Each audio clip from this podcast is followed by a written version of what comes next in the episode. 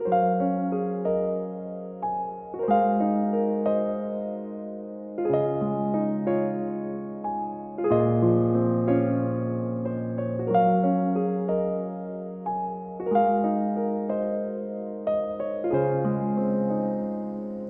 大家好，这里是最蓝的眼睛，欢迎收听新一期的播客，我是主播宇俊。今天我想跟大家讲一个五月份我经历过的一个事情。这个事情呢，嗯，我有形成文字发在其他的自媒体上，但是可能因为触发了一些机制。就那篇帖子一直都是一个屏蔽屏蔽的状态，所以我想试着换一种形式，因为我觉得我还是很想分享那个内容，就有点一直不甘心吧。然后是是一件什么事呢？其实就是我五月份的时候，嗯，去了。我所在城市的一个寺庙做了为期六天的义工，我觉得这六天中发生的事情是很值得来跟大家说一说的。首先，我先讲一讲我是怎么去到这里的吧。嗯，就是这个寺庙它有一个义工招募群。然后我加了进去之后呢，他会不定时的会发布一个招募的公告，然后你就填写那个报名单报名就可以了。当时我正好是四月份的考试结束之后，过了一段时间，就一个比较空闲的时间档，刚好就看到群里。那个群主有在发这个内容，我就报名了。第二天，嗯，带上自己打包好的行李，就直接去到寺庙报告就可以了。然后当时，呃，接待我们的师兄会为我们做一个简单的登记，核查一下我们的身份，然后就会去带我们去领取一些，嗯。一些基本的生活用品，再带我们去我们要住的那个宿舍，大概就是一个这样子。然后我们义工在那边要做的事情也非常简单，我们会在早中晚开三四会，会有一个呃义工的一个老大会主持这个会，然后会也非常简单。嗯，就是在最开始的时候，我们会要集体去念诵一个经文，有可能是心经，还有可能是其他的跟佛教有关的东西。然后呢，呃，那个老大他就会说，呃，今天有哪些哪些地方需要人去做事情，比如说有浴室。有斋堂，还有呃仓库、课堂等等，主要都是一些体力劳动吧。基本上这些任务大家都是主动去认领的。嗯，比如问到说今天斋堂需要两个人，有谁想去？然后就会有师兄举手，会去认领这个任务。嗯。没有没有认领的任务，然后那个老大爷会给大家安排。嗯，我来说一下我这几天都做了些什么事情吧。比如说，我有跟我的师兄们一起拔过草，嗯，就是那些砖缝里的那些杂草都要把它给拔掉。第二天，我们有去打扫那个方丈。就可能是和尚们住的地方，还有呃，我有有一天是在供灯的那个地方有帮过忙，就是要进行一些邮带接客呀，跟他们讲解呀这个事情。然后供灯的话，那是一天都要在线的，还有捐瓦处也是一样的。所以这两个地方我都有各待过一天。嗯，也有在斋堂帮忙过洗碗呀这种事情。呃，除了在课堂供灯还有捐瓦处值班的这些任务外，其他的任务其实都是大概可以一两个小时，甚至不要，就这些时间就可以完成了。所以剩下的时间都是可以自由活动的。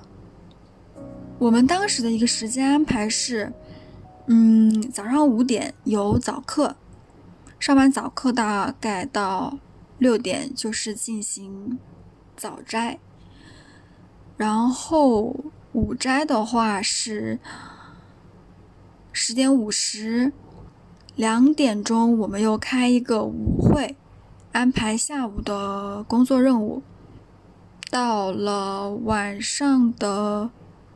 五点，可能就是晚斋的这个时间。然后有一点是，早上跟中午的这个吃饭时间呢是需要行堂的。什么是行堂呢？简单来说，就是要给师傅们打饭，就是师傅们会坐好在那儿。我们就提着我们的菜饭那些，呃，盆，一个一个的给师傅打饭，啊，不仅是师傅，还有一些可能当天的游客也会在斋堂用餐。总之就是这么一个过程吧。嗯，其实义工主要做的就是做劳动，然后再就是行堂。这两件事情，嗯，早上也要上早课，但是早课不是强制一定要参加的。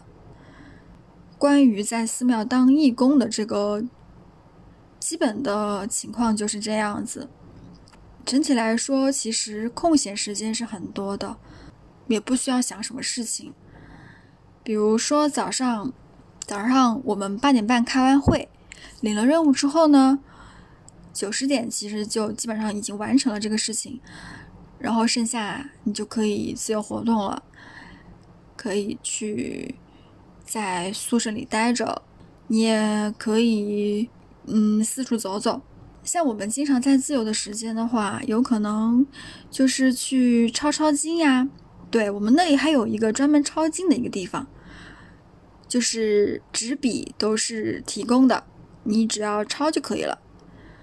嗯，偶尔会抄抄经，看看书，有时候去大殿里拜拜佛，或者是去课堂找值班的师兄喝喝茶、聊聊天，就是整个生活还是过得很惬意的。像我们晚上结束了之后，我们还会相约着一起去寺庙外散步。我们当时那个寺庙外有一个地方，风景还挺漂亮的，有一个大水库，旁边会开一些，嗯，绣球花，还挺美的。我们有一次就几个人一起去那儿走了一圈。我觉得我那六天虽然说很短暂吧，但是在这个寺庙里体会过的生活还是很丰富的。就我在各个岗位都干过。然后也有跟很多的师兄交流过。哦，对了，我们有时候晚上最常做的一件娱乐活动就是下五子棋。我们那里有一个师兄下五子棋非常厉害，我们就经常跟他下，轮着跟他下，还挺好玩的。所以这六天来对我来说是做了很多事情，体验了很多不同的经历。不过我。这一次要分享的这个义工的一个生活安排，其实不是我最主要的内容。我想说，真正让我感受到最大触动的，是我，嗯，有一些奇遇吧。在讲奇遇之前呢，我觉得，嗯，我觉得我可以先说一下我为什么想要来寺庙做义工。其实当时一个是因为时间有空余，还有就是当时我的状态也不太好，嗯，好像心有点静不下来，所以很想去这种像寺庙这种安静的可以静心的地方，好好的待一待。我当时是抱着一个这样的心态来的，还有就是可以体验不同的生活，我觉得也很有意思。但是我对所谓佛教佛学的东西，并没有抱，就是并没有很大的兴趣去了解、去去深入的去学习。可是我跟我的那些跟我一起去做义工的那些，呃，师兄们熟了之后呢，我们有时候也会在晚上，就是临睡前开那种夜谈会吧。就会想说，其实每一个来到寺庙里的这些人们，都有自己一些很特别的经历，当然也有自己个人的原因。当时我就讲到了我的一个问题，有人就推荐我说，嗯，在这个寺庙里有一个师兄，他很愿意帮助别人去解答他的一些。遇到的一些困难，很多事情都可以跟他聊。然后这个师兄呢，是经常中午的时候会在供灯那边帮忙。所以如果我想找人去聊聊的话，其实是可以找他的。刚好第二天我的任务就是在供灯处帮忙，所以我中午的时候我就遇见了那个师兄。刚开始我完全没有想到。那个小小的女生就是他们口中的那位师兄。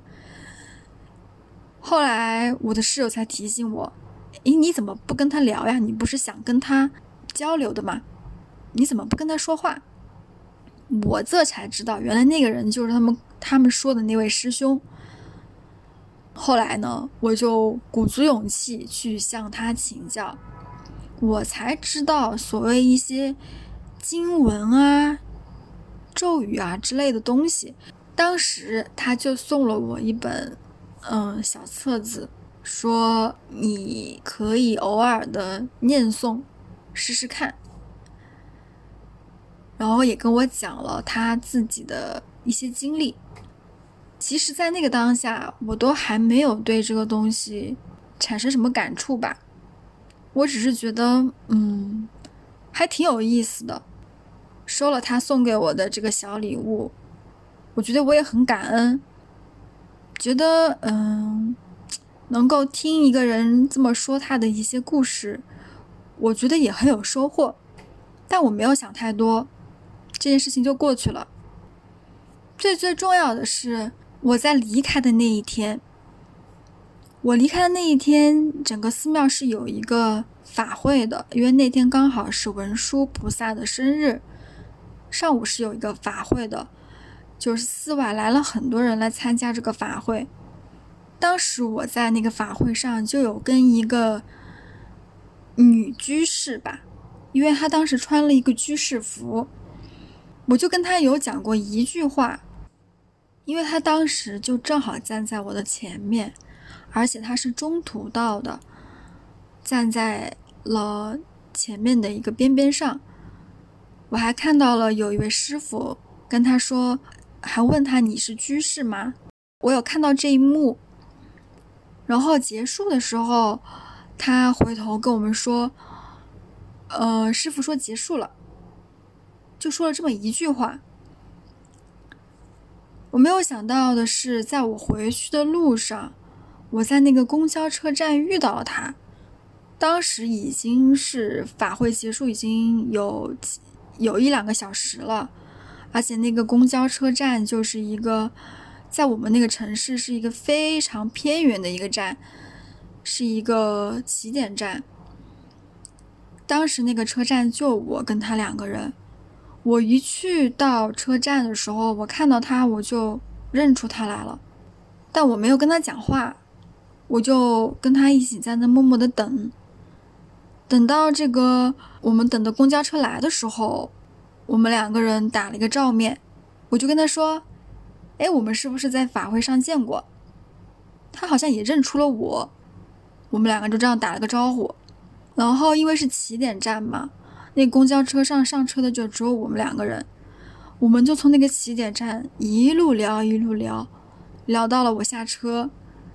当然，这中间从上车到我下车，总共是也过了快有，起码也有一个小时。我们一路上都在聊关于佛教方面的东西。他有跟我科普说，佛教分为很多个宗派嘛，比如说有密宗，有禅宗，就是我做义工的那个寺庙是属于禅宗的，而禅宗。讲的是一个智慧，就是般若波罗蜜中的那个般若，就是智慧的意思。他说他其实是另外一个呃寺庙里的居士，当然他也对智慧这个东西很觉得自己需要开开智，所以就来到了我们当时的那个寺庙，而且文殊菩萨也是管智慧这一块的。我当时还有跟他讲我遇到的人生中的一个最大的难题，他跟我想了一些办法，但最后发现这是一个很难解的题。当然这不是重点，重点是我一路上跟他聊的过程中，我真的对佛教的认识有了一个阶段的提升。就我原来对佛教的认识，真的可能就是零，是门外汉的程度。但是至少跟他聊的这段过程中，我知道了一些很基础的一些东西，然后我也会觉得这个事情真的很有意思。所以我回来之后，我就立马去 B 站搜出了王德峰教授的讲《坛经》的一个课程。我听了王德峰教授讲的这个课之后，我就更加的感觉到这个东西。是很博大精深的，我不知道怎么描述所谓的这一个系统的这些理论，这东西真的是只有自己去体会。但是相当于我的这个经历是有人给我种草了这么一个东西，我觉得对我来说也是让我对我自己接下来的人生命运所要面临的一些。困难有了一个看待的很不同的角度和更开阔的一个头脑，所以整个下来，我觉得这是让我觉得最神奇的地方。因为当时我已经走出了这个寺庙了，我没有想到与这个东西的机缘竟然还没有断。我真正的机缘就是在我从这里走出去之后遇到的人、遇到的事，好像。好像这个东西是注定要给我种上这个草的。就我最开始遇到的那个师兄跟我讲那些东西，我没有，我没有理会，并没有觉得特别有兴趣去了解。好像说我必须要知道，哪怕我已经不在这里做义工了，我已经背上了我的行李，已经开始从这里回家的路上，我还能有这样一个机缘。还能有一个小时，有一个人跟我去聊这个东西，这好像是一个我抗拒不了的命运，所以最终我接受了它。我发现这个东西确实很适合我。我在 B 站上去听这些详细讲这些教育的课程，我也会去认真的读一本书。比如说，我后来还读了南怀瑾大师的《金刚经说什么》这本书，这本书我也很推荐大家去读一读。如果对这方面感兴趣的话，这个是我在寺庙做义工的最想要跟大家分享的一个点吧。其实还有一个点，我也觉得触动很深，就是我在寺庙中遇到的人。我之前也有讲过，我们在夜谈会的时候聊起来，发现每一个来寺庙短暂停脚的这些人，每个人都有自己的故事。真的，应该说每个人都有自己的伤痛。我觉得我的伤痛在那些人之中，好像都已经不足为奇了，因为跟其他的人所经历的那些伤痛比起来，其实是已经很轻的了。你们知道吗？就是我那段时间遇到的人里面，有一个很年轻的女孩子，可能就二十出头的样子吧，她有想过结束掉自己的生命。你可能看到她，你没有想到这个女孩她心中有这么一个隐藏的灰暗的地带。那个女孩子她长得其实很可爱，白白净净的，说话也轻声细语，对人也很温柔。但是当他说起自己的经历，小时候被重男轻女，然后经常吃不饱饭，还有一个女孩。有过重度抑郁的时刻，也是家里人重男轻女，差点就要把他给送人了，但是被他姐姐给拦了回来。最后自己的一个妹妹被送走了，还有的人呢，甚至更严重，我在这里就不便多说了。但是我真的发现，来寺庙的那些人，好像都是来此疗伤的。王德峰教授讲过一句话，他说。儒家是粮食，道家是艺术，佛家就是药。这些人好像就是来佛门之地求药、求治愈，因为没有人可以帮他们了，他们必须勇敢的自救。我遇到他们，我就会有一种感觉，世界上的痛苦真的是无处不在。而我的职业刚好是一名心理咨询师，我看待这些人的一些心理困扰的时候，我说不出那种什么感觉，就是一声叹息吧。痛苦真的是人生的常态，但是勇敢的人会在看清这种残酷的事实之后，仍然还是抱着可以快乐的希望。我觉得我就是，我也不乏有一些烦恼。我我也觉得，那些人遇到的伤痛，我可以用我的专业知识去治愈，不是我的专业知识，仅仅只是我这个人所拥有的一些思想、一些情感、一些怀抱，我也可以治愈。当然，一不叩门，如果他们不求助的话，我是不会主动去说我可以救你吗？我不会这样。除了。我的专业心理学，还有佛学的一些东西，哲学的一些东西，这些东西，他们都可以做药，或许他们就是同一种药，再或许这个世界上就只有这么一种药，也有可能有很多很多种药。总之，伤痛一定是可以治愈的，烦恼也总会过去的，生命的真相也总会被知晓的。世界是广阔的，更更广阔的可能是我们的脑袋，是我们人类的心灵。可能讲到这里，我觉得可能有点悬，有点飞。不过我的感受就是这样，在这种地方待过六天，认识了不同的人，做了不同的事。最重要的是，我在最后结束的时候还能遇到那样一个人，让我打开了一个。新世界大门的感觉吧，这种东西我真的是觉得不吐不快。虽然我在某一个自媒体平台上发过好多次，删删改改，就是发不出去，就是一直被屏蔽，浏览量就是一直为零。但我还是很想很想去分享我的这些感受，希望你有缘听到这期节目，也可以激发起你的一些思考。总之。我就说这么多吧，也没有一个很清晰的逻辑了。我常常都是想到什么说什么。希望你对我对我这个节目有那么一点兴趣的话，可以继续关注我。